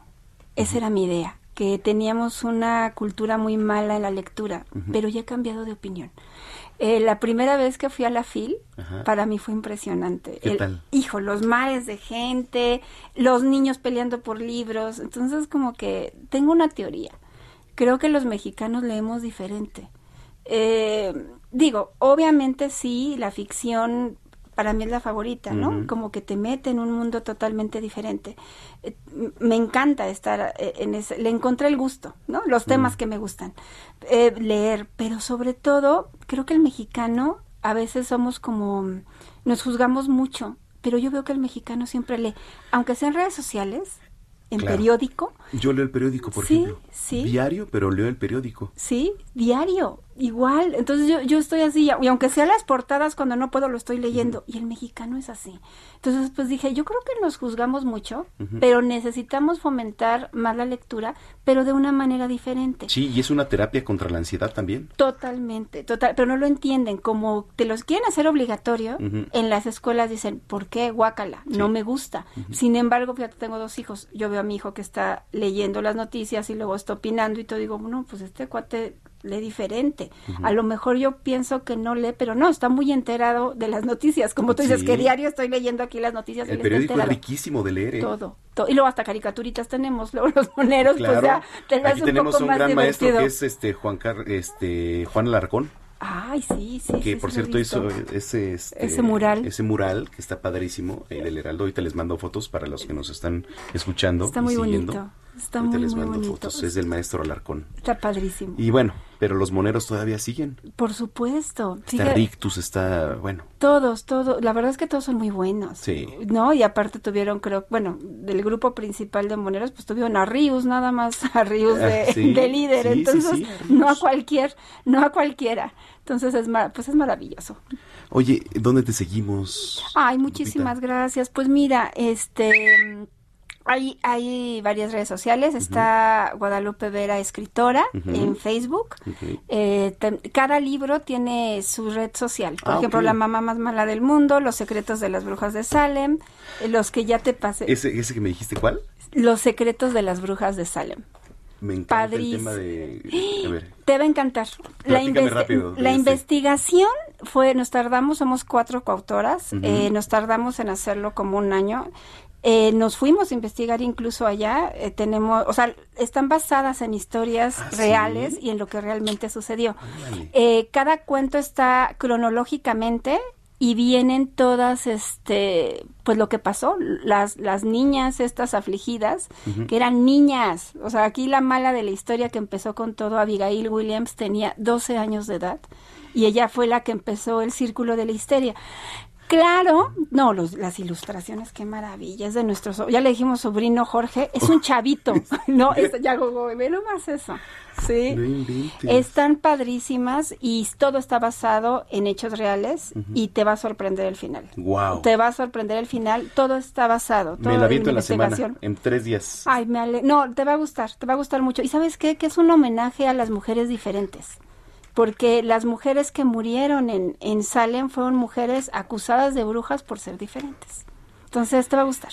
Órale, va. Ay, Entonces, redes sociales. Guadalupe Vera, escritora, este, cada libro, Los secretos de las brujas de Salem, marcados, La ceiba de Cianya, La mamá más mala del mundo. Oye, qué gusto tenerte aquí al hoy, Guadalupe. no, al contrario, gracias por recibirme No, y ha al sido un contrario, es placer. un, es un placer. Guadalupe Vera, escritora mexicana, cofundadora de la Feria Nacional del Libro de escritoras mexicanas. Por cierto, ahí tenemos 10 pasos hacia un, hacia un texto, Ajá. que es un libro muy, muy bonito que la hicieron las escritoras de FENALEM, de esa feria. Y vienen 140 de consejos de cómo escribir cualquier género. Y viene, haz de cuenta, viene el género, el- los consejos, el decálogo y viene un cuento de cada escritora. Entonces también, y nos ayuda sobre todo para estar financiando la FENALEM que se hace cada año. Oye, pues cuenten aquí con este espacio Muchas para gracias. cuando gusten. Gracias, gracias por recibirnos y un placer. Gracias, Muchas gracias, Manuel. Guadalupe Vera, aquí en Zona de Noticias, 3 con 21. Deportes con Roberto San Germán. Eso, Tilly. Vaya, Tilly. Wow, Tilly. You didn't think that I'd come back to life. El maestro Roberto San Germán, oye, estoy siguiendo la Fórmula 1, sigue Checo en tercero, ¿verdad, Robert? Sí, Manuel, buenas tardes, buenas tardes a toda la gente que nos escucha. Sí, es la vuelta 45 a 56 en el circuito de las Américas allá en Austin. Primer lugar Verstappen, segundo Hamilton y tercero el buen Checo Pérez. Charles Leclerc, atrasito pisándole los talones y Ricciardo también. Ahí van, son los primeros cinco. Ojalá Checo vuelva a ser podio y fuera de día Estados Unidos y la que viene de México, mi querido amigo, para que esto se ponga color de hormiga también en los campeonatos de pilotos y de constructores. Oye, ¿y sí crees que se mantenga ahí? ¿Sí se sube a podio Checo? Sí. Híjole, Marco, fuerte, ¿eh? Son 10, faltan 10 vueltas, pero ha estado pesada la carrera. Hay que recordar que Checo largó desde la tercera posición y ahí va poco a poco, ¿eh? Estamos viendo bien, aunque Hamilton ahí está peleando fuerte con Verstappen y Checo ha tenido también a Leclerc eh, pisándole los talones y ya en algún momento lo rebasó, pero ahí va poco a poco. Ojalá que Checo, que los de podio puedan ser el 1-2, los de Red Bull, y si en una de esas, pues el Checo era bueno que fuera el ganador, pero ahí está la gente feliz ahí en el circuito de Américas en Austin. Y ahora regresando, recordando que la próxima semana o en dos semanas están aquí en México, ¿Sí? recordando Oye. que van a estar paseo en la reforma, ¿eh? ¿Crees que se trepe al podio? Ojalá. Yo creo que viene con todo el ánimo, pero luego el ánimo es el que te pone en la torre, amigo. Sí, fíjate que sí. Ah, Checo no he leído también en, en carreras en México. pasadas aquí en, Sí, en la ciudad. ¿eh? en el autódromo, en el autódromo, hermano Rodríguez, pero, Pero ojo, a ver qué no, pasa. pero no a traía Red. Bull. No, no traía Red Bull, exactamente, no traía alas, amigo, pero a ver qué pasa con el buen Checo, ojalá, ojalá antes de que termine el programa tú puedas dar esa noticia de que Checo Ay, se trepó al podio, seguramente sí. Oye, rápido hablando de la Serie Mundial, voy bravos. Yo también. Yo voy bravos de porque me Atlanta. chocan- Ayer Me chocan los astros, a ¿eh? mí también por me chocan los astros. Eh, Perdón, y bueno, ¿qué te puedo decir? Este, voy a Atlanta, evidentemente. Ayer todavía confiaba en que Dodgers pudiera remontar, pero pues no. No, no, no, creo que hubo algunos, algunos errores otra vez de Dave Roberts Sí, con la cuestión de las rotaciones. No pero les bueno, la mira, bola. Ajá, eh, y además, creo- ¿sabes qué? Max Monsi les faltó, mu- les faltó mucho, ¿eh? Sí. Sí, ese, sí, sí, ese- ese bateador es muy importante para ellos también en la primera base, aunque a- aunque Albert Puyol también hizo bien, ¿eh? Sí, pero pues, lo hizo bien, pero pues no, no, no le alcanza ya. no le alcanza. Pero, ¿y en cuántos juegos tú que sabes mucho de béisbol gana Atlanta? Híjole. ¿Se van a siete? Yo creo que se van a siete. Creo Oye, yo. y, y hay que recordar que Correa va a ser agente libre para el próximo, eh, ahora sí que la próxima campaña de las grandes ligas, y se dicen que los Yankees van Lo- a sí, aflojar, pero, pero una cantidad de locura, amigo. Sí, pero ojalá lo contrate Yankees para que se le quite lo payaso, porque Correa es un payaso, igual que Pero Altuve. hermano, no, hermano, este, ¿sabes lo que van a pagar por él? Uf, Es una locura, ¿eh? Sí. Una locura. Sí. Pero bueno, eso pero bueno, pasó las son grandes ligas. jugadores, la verdad. Son, No, bueno, son pues grandes jugadores. Oye, y rápido nada más porque ya nos tocó la Ocarina, tu árbitro de ahí. Oye, no, no, no, espérame, ¿qué te parece? ¿Qué te parece si regresando del corte nos vamos con toda la jornada del fútbol? Ah, perfecto, como tú me digas, yo por eso estaba esperándome. No te me vayas. Robert. Regresando del Claro corte, este, nos vamos con la jornada del fútbol. Ok, perfecto, amigo, y hablamos Y, un poco del NFL. y del Barça también, órale, va. Ah, también, claro, también del clásico español. Órale. Súper, órale. 3 con 25, volvemos. Vamos a una pausa y regresamos con Manuel Zamacona a Zona de Noticias por Heraldo Radio.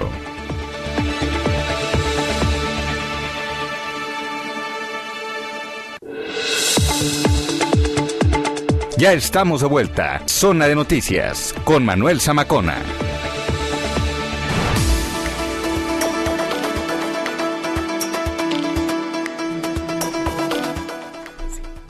Las 3 de la tarde con 30 minutos en el tiempo del centro del país. Regresamos a la jornada de fútbol con Roberto San Germán, que por cierto nos trae todos los deportes. ¿Ya anda en la línea? Robert, ¿Qué pasó, señor? listo. Dime. Es que ando viendo la, estoy checando la Fórmula 1, ya se me apagó la computadora. Este, No te preocupes, yo te puedo decir, está en la vuelta 51, Verstappen en primer lugar, segundo Hamilton y tercero Checo. se faltan va a subir al vueltas, podio amigo. checo, ¿eh? Sí.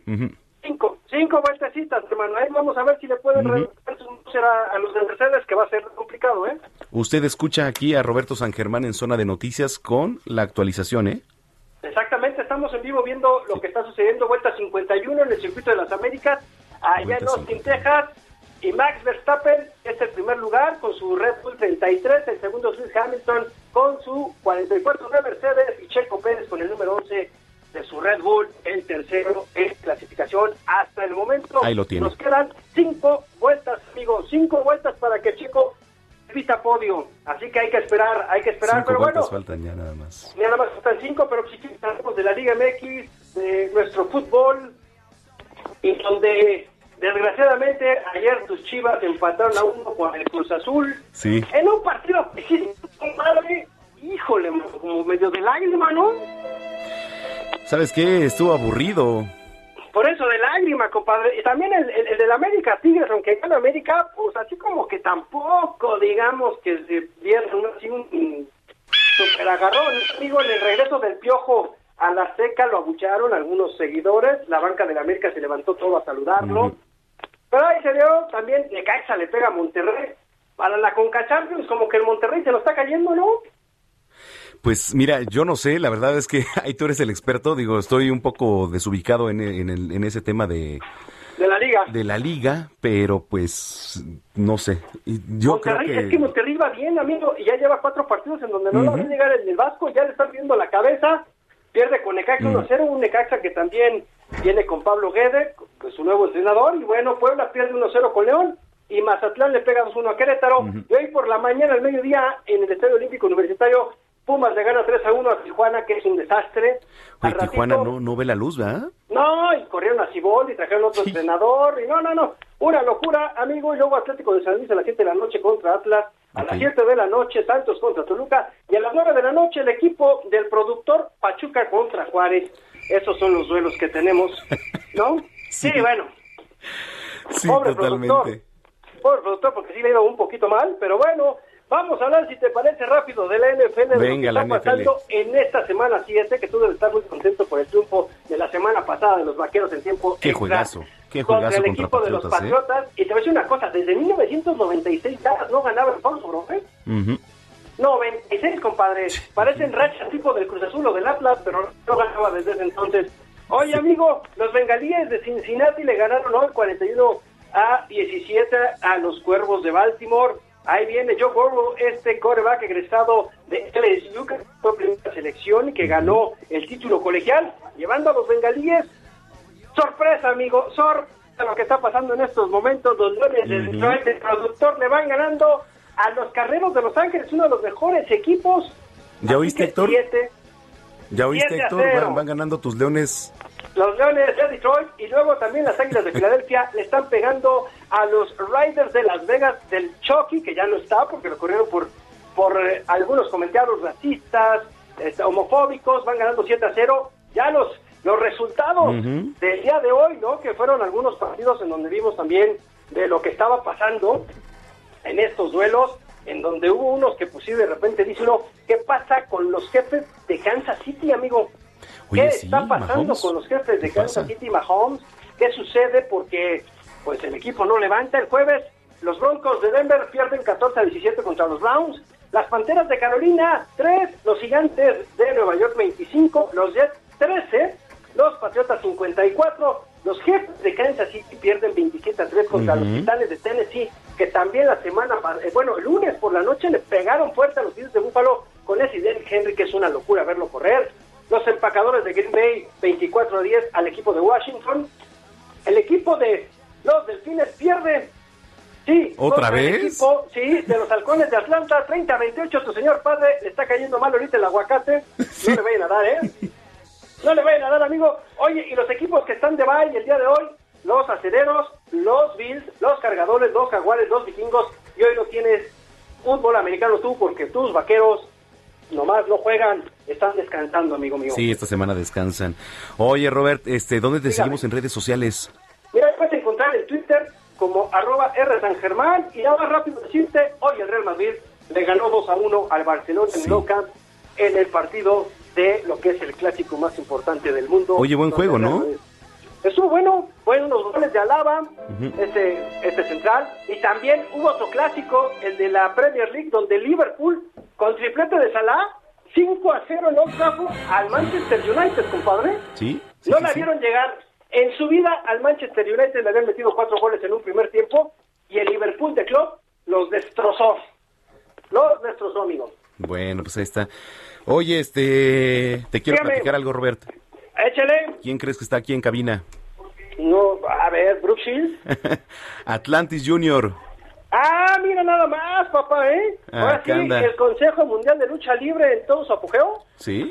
Aquí estamos, aquí estamos, platicando un ratito con todos ustedes. Gracias por la invitación. Ahí No, bueno, escucha- escuchar, escuchar Atlantis Junior, pero sobre todo la leyenda que está cargando este hombre con la máscara y en la espalda, su padre, hermano. Atlantis, yo, yo la verdad me tocó a mí ver, no tan chamaco, pero me tocó ver las épocas en donde hacía pareja y hasta películas hizo con otro de otra Sí. compañía. Y era una locura ver Atlantis. Ese, ese, ese, eh, cuando se hicieron también los guerreros de Atlántida y todo esto, y, y su llave, ¿no? Esta, esta quebradora que hacía en todo lo alto. Sí. Así que es un privilegio tenerlo Pues aquí. a, a Villano. ¿Cómo le hizo la, la Atlántida? El villano tercero. A Villano La- la tercero ese y- día, máscara contra máscara. Y Kung Fu ahí, también. ahí en la arena. Y, y de, y de rebote, esa, esa arena estaba. Ese día estaba. a Yo tenía dos años. Me, hoy me ¿Dos hubiera años? gustado, me hubiera gustado. Ahora sí que, imagínate, ya ser luchador profesional y ser el second en esa lucha de mi papá, imagínate, Oh. lo hubiera disfrutado Y estaba muchísimo. Scorpio, si no mal recuerdo, de... No, de mi papá estaba No. el Rayo de Jalisco. Sí, exactamente. Ahí estaba De- el Rayo de Jalisco Junior. Y De de, villano, el villano ¿no? creo que era Scorpio. Scorpio, sí, sí, sí. No, no sé si era Scorpio o no, ¿sabes qué? No me acuerdo si no era Scorpio o cómo se llamaba el otro que también era era también muy rudo de, de, de ahí con los villanos. Eh, hijo, ahorita se me fue el nombre. Ah, caray. Bueno, el Rayo este, sí estaba, que era... Sí, el Rayo No, el, el Rayo sí que era el second de, era el second de, de, de, de- de Atlantis, pero no me acuerdo sido? si estaba... Ay, híjole, se me ahorita el No, sí nombre era de Scorpio. este. Sí, yo ¿Estás sí era. seguro? Sí, sí, Scorpio, Scorpio. Junior, ¿no? Sí, Pero Scorpio Scorpio Junior. Junior. Ojo. Sí. porque Scorpio papá ya se había retirado, ya estaba, si, si yo no mal recuerdo, ya estaba él manejando la arena Tlalnepantla o la de, sí, o la de Nesa, no me acuerdo. Sí, sí, una de esas. Sí, sí, sí, me acuerdo. Sí, sí, sí. Oye, Robert, pues gracias. Te mandamos un abrazo y tus redes sociales, por favor. Twitter y, e Instagram me pueden encontrar como arroba R San Germán. Ahí estamos para servirle, amigo. Que tengan buen fin de semana. Abrazo a todos. Gracias, igualmente. Gracias, Robert. Son las 3 con 38. Heraldo Radio.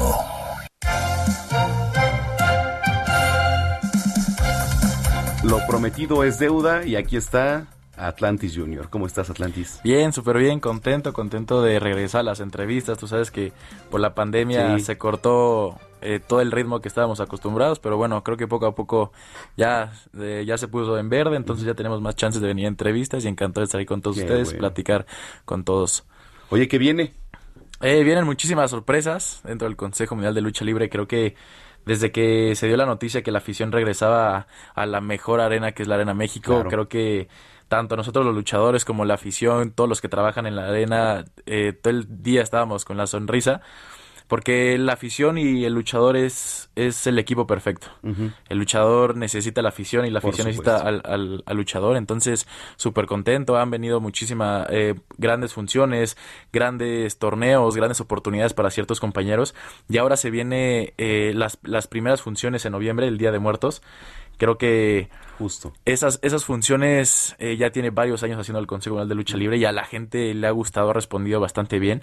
Eh, es unas funcio- son funciones únicas, ¿no? Porque la Arena México cambia completamente.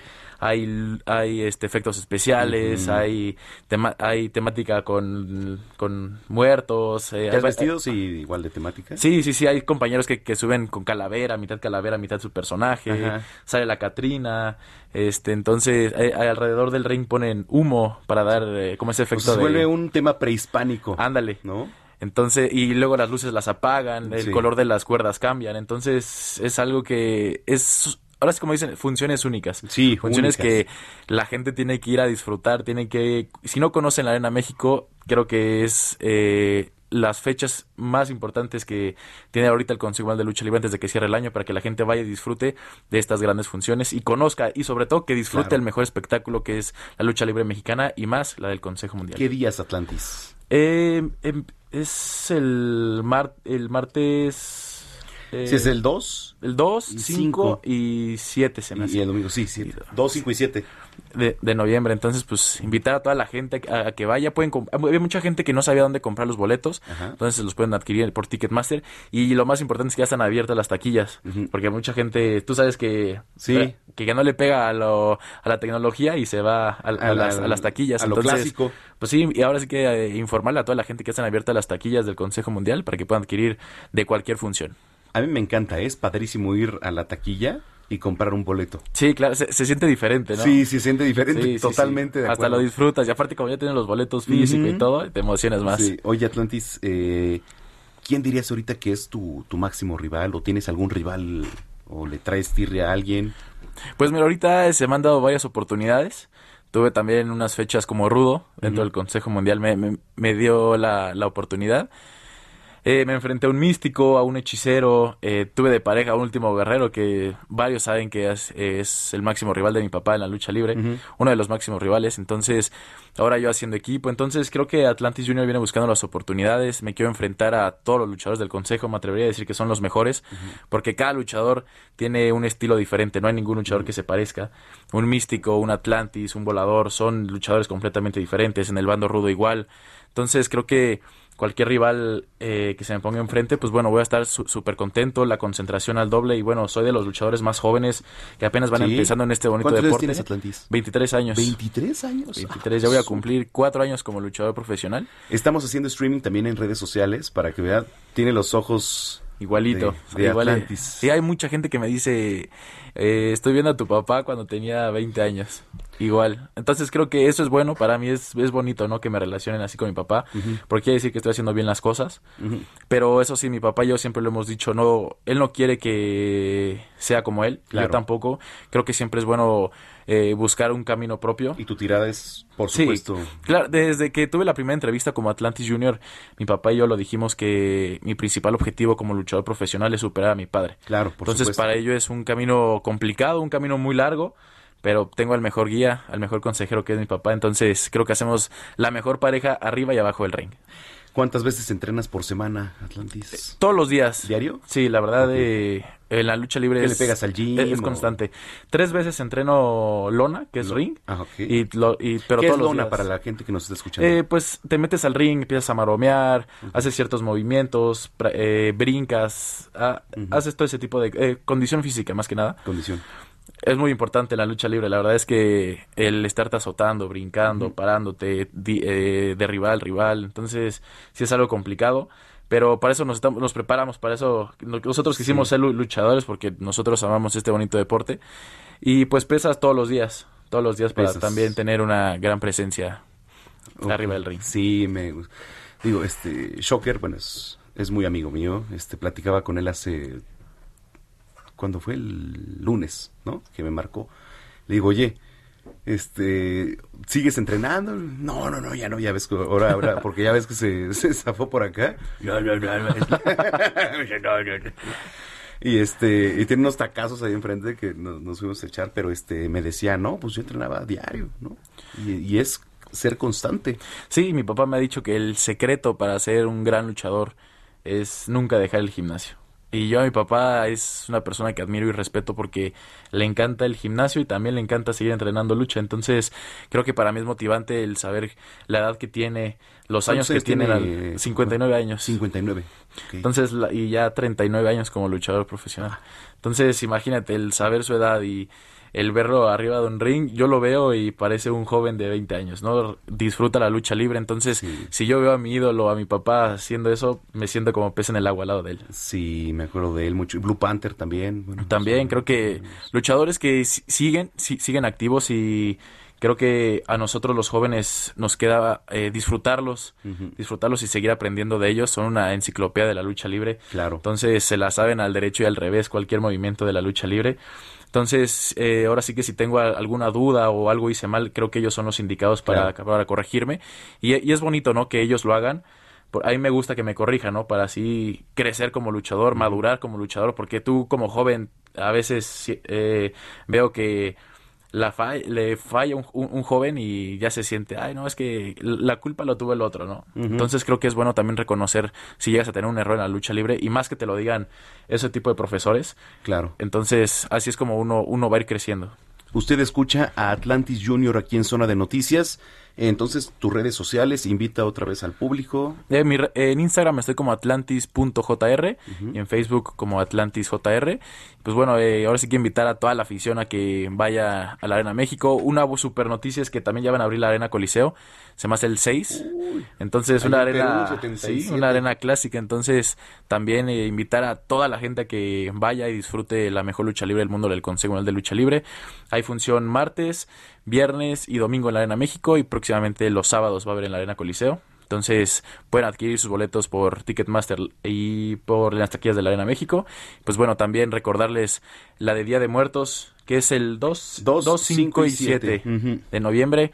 Una función única, función que se la recomiendo al 100% porque la Arena México se convierte, eh, imagínate, si antes cuando entrabas era una magia, ahora en, est- en estas fechas... Misticismo, ¿no? Cambia completamente. Entonces, invitar a gente a la que disfrute eh, de, de estas Oye, invita a funciones. Gina, por favor, porque nunca ha ido. Gina. Gina, tienes que ir, tienes que ir a, a ver la mejor lucha libre. Muy bien.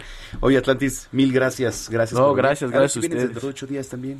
Va, claro, y encantado. Sí, Armando, sí, sí. ¿cómo ves? Aquí, Sí, va- aquí va. andamos. Listo. Gracias, gracias por la invitación y un saludo a todos los que nos escuchan. Gracias. Es Atlantis Junior aquí en Zona de Noticias 3 con 47. Cine, cámara, acción. Con Gonzalo Lira.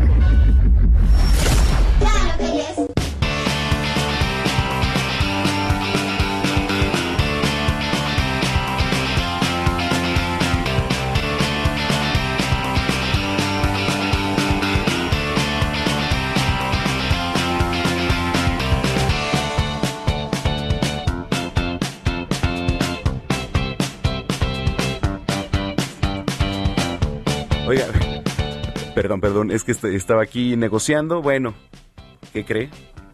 Pues somos dadivosos y nos están informando que vamos a regalar tres pases dobles para la lucha libre para el próximo domingo, ¿es correcto? Ahí está, tres pases dobles. Arroba Samacón al aire. Ahora sí que las primeras tres personas que me escriban hashtag lo escuché con Samacona, boletos para las luchas, yo se los doy.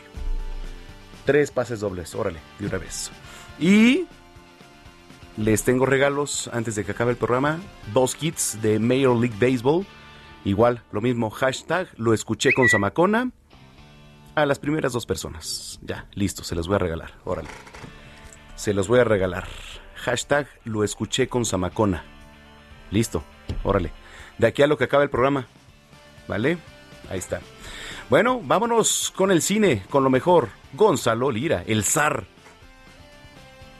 ¿El zar? Aquí estoy. Ah, ¿el zar? ¿Estás ahí?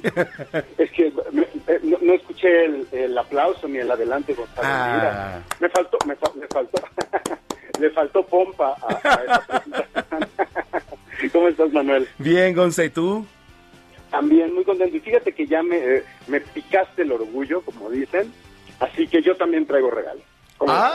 Ándale. O sea, domingo de regalos. domingo de regalos y vamos a soltar unos regalos. Les voy a regalar un, un par de Blu-rays a las personas, a las primeras personas que me escriban por Twitter y me digan que nos están escuchando a mi cuenta de Twitter, arroba gonis, G-O-N-Y-Z, les voy a regalar un paquete que trae un Blu-ray de Rápidos y Furiosos 9 y un Blu-ray de Mortal Kombat. ¿Cómo ves?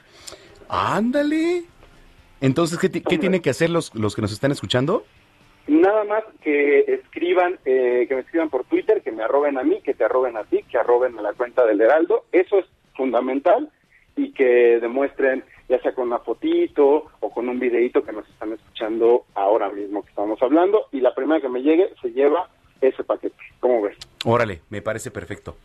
Facilito. Facilito. Y oye, fíjate que eh, ya eh, sabemos que estamos en semáforo verde y si no lo saben, asómense a la calle para ver el tráfico en estos últimos días.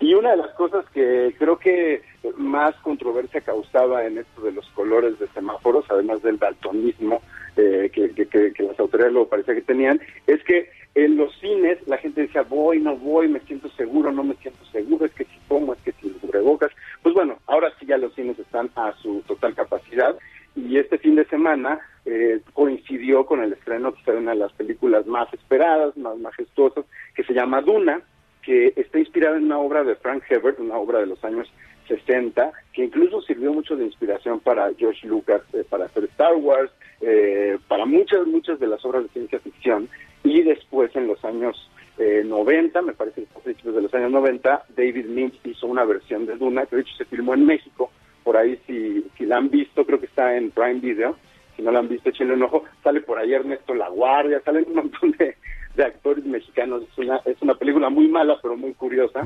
este, y se hizo una nueva versión que dirige eh, Denis Villeneuve, este director canadiense, que pues creo que su última película grande fue eh, Blade Runner 2039, y pues digamos que regresa, eh, según él, según sus propias palabras, según la película se puede ver, a una de las principales orígenes de, la ciencia ficción de Duna, que es eh, nuestra relación con la naturaleza. La historia es la historia de eh, pues un reinado intergaláctico en el cual el hijo de un par de reyes, por decirlo de alguna forma, eh, debe de o, o lo están preparando para heredar ese poder galáctico que va a dominar a todos los planetas eh, en un futuro no muy lejano y que es interpretado por Timothy Chalamet. Y bueno pues como eh, las dificultades que tiene este personaje con asumir esa responsabilidad. Eso a grandes rasgos. Y platiqué con eh, Denis Villeneuve este director canadiense sobre qué es lo que él buscaba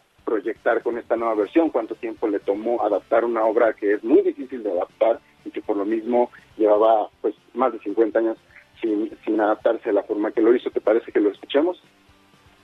And uh, it took uh, two years maybe of work, uh, a year and a half, two, two years of, of, of uh, intense writing uh, in order to um, bring an adaptation that will be at the time be uh, fulfill the desires of the hardcore fans and at the same time will be accessible for an audience that had never heard or read the book.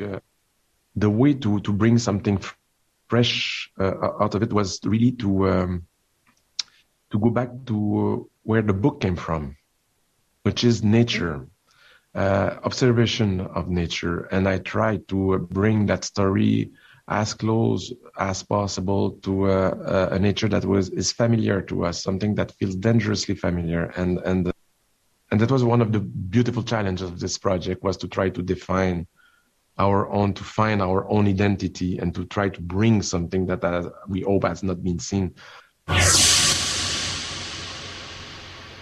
Ahí, ahí lo tenemos, que pues un poco lo que nos decía Denis Villeneuve es precisamente que él buscaba, eh, que le tomó prácticamente dos años hacer esta, esta adaptación, que lo que buscaba era también reflejar el contacto o la relación que tenemos con la con la naturaleza, pero sobre todo encontrar una forma, y por eso dijimos tanto años hacerlo, de imprimirle algo propio a una obra que pues tiene tantos fans y que sobre todo los fans quieren verla apegada al libro, no apegada a las novelas, pero pues él también quería ponerle algo para que no dijera nada, pues nomás lo calcó, ¿no? Básicamente. Así que vayan a ver, es un espectáculo eh, audiovisual impresionante, pero además es, es una película que eh, inicia, y esto ya no hay ningún spoiler, inicia lo que va a ser una saga. Perfecto. Oye, ya nos vamos, este mi querido Gonza, redes sociales. Arroba Gonis, Z, por ahí te pidan sus, sus regalos. La próxima semana les traigo cosas desde el Festival de Morelia, así que se va a poner bueno. Perfecto, te mando un abrazo. Otro igual. Gracias, soy Manuel Zamacona. Pásela bien.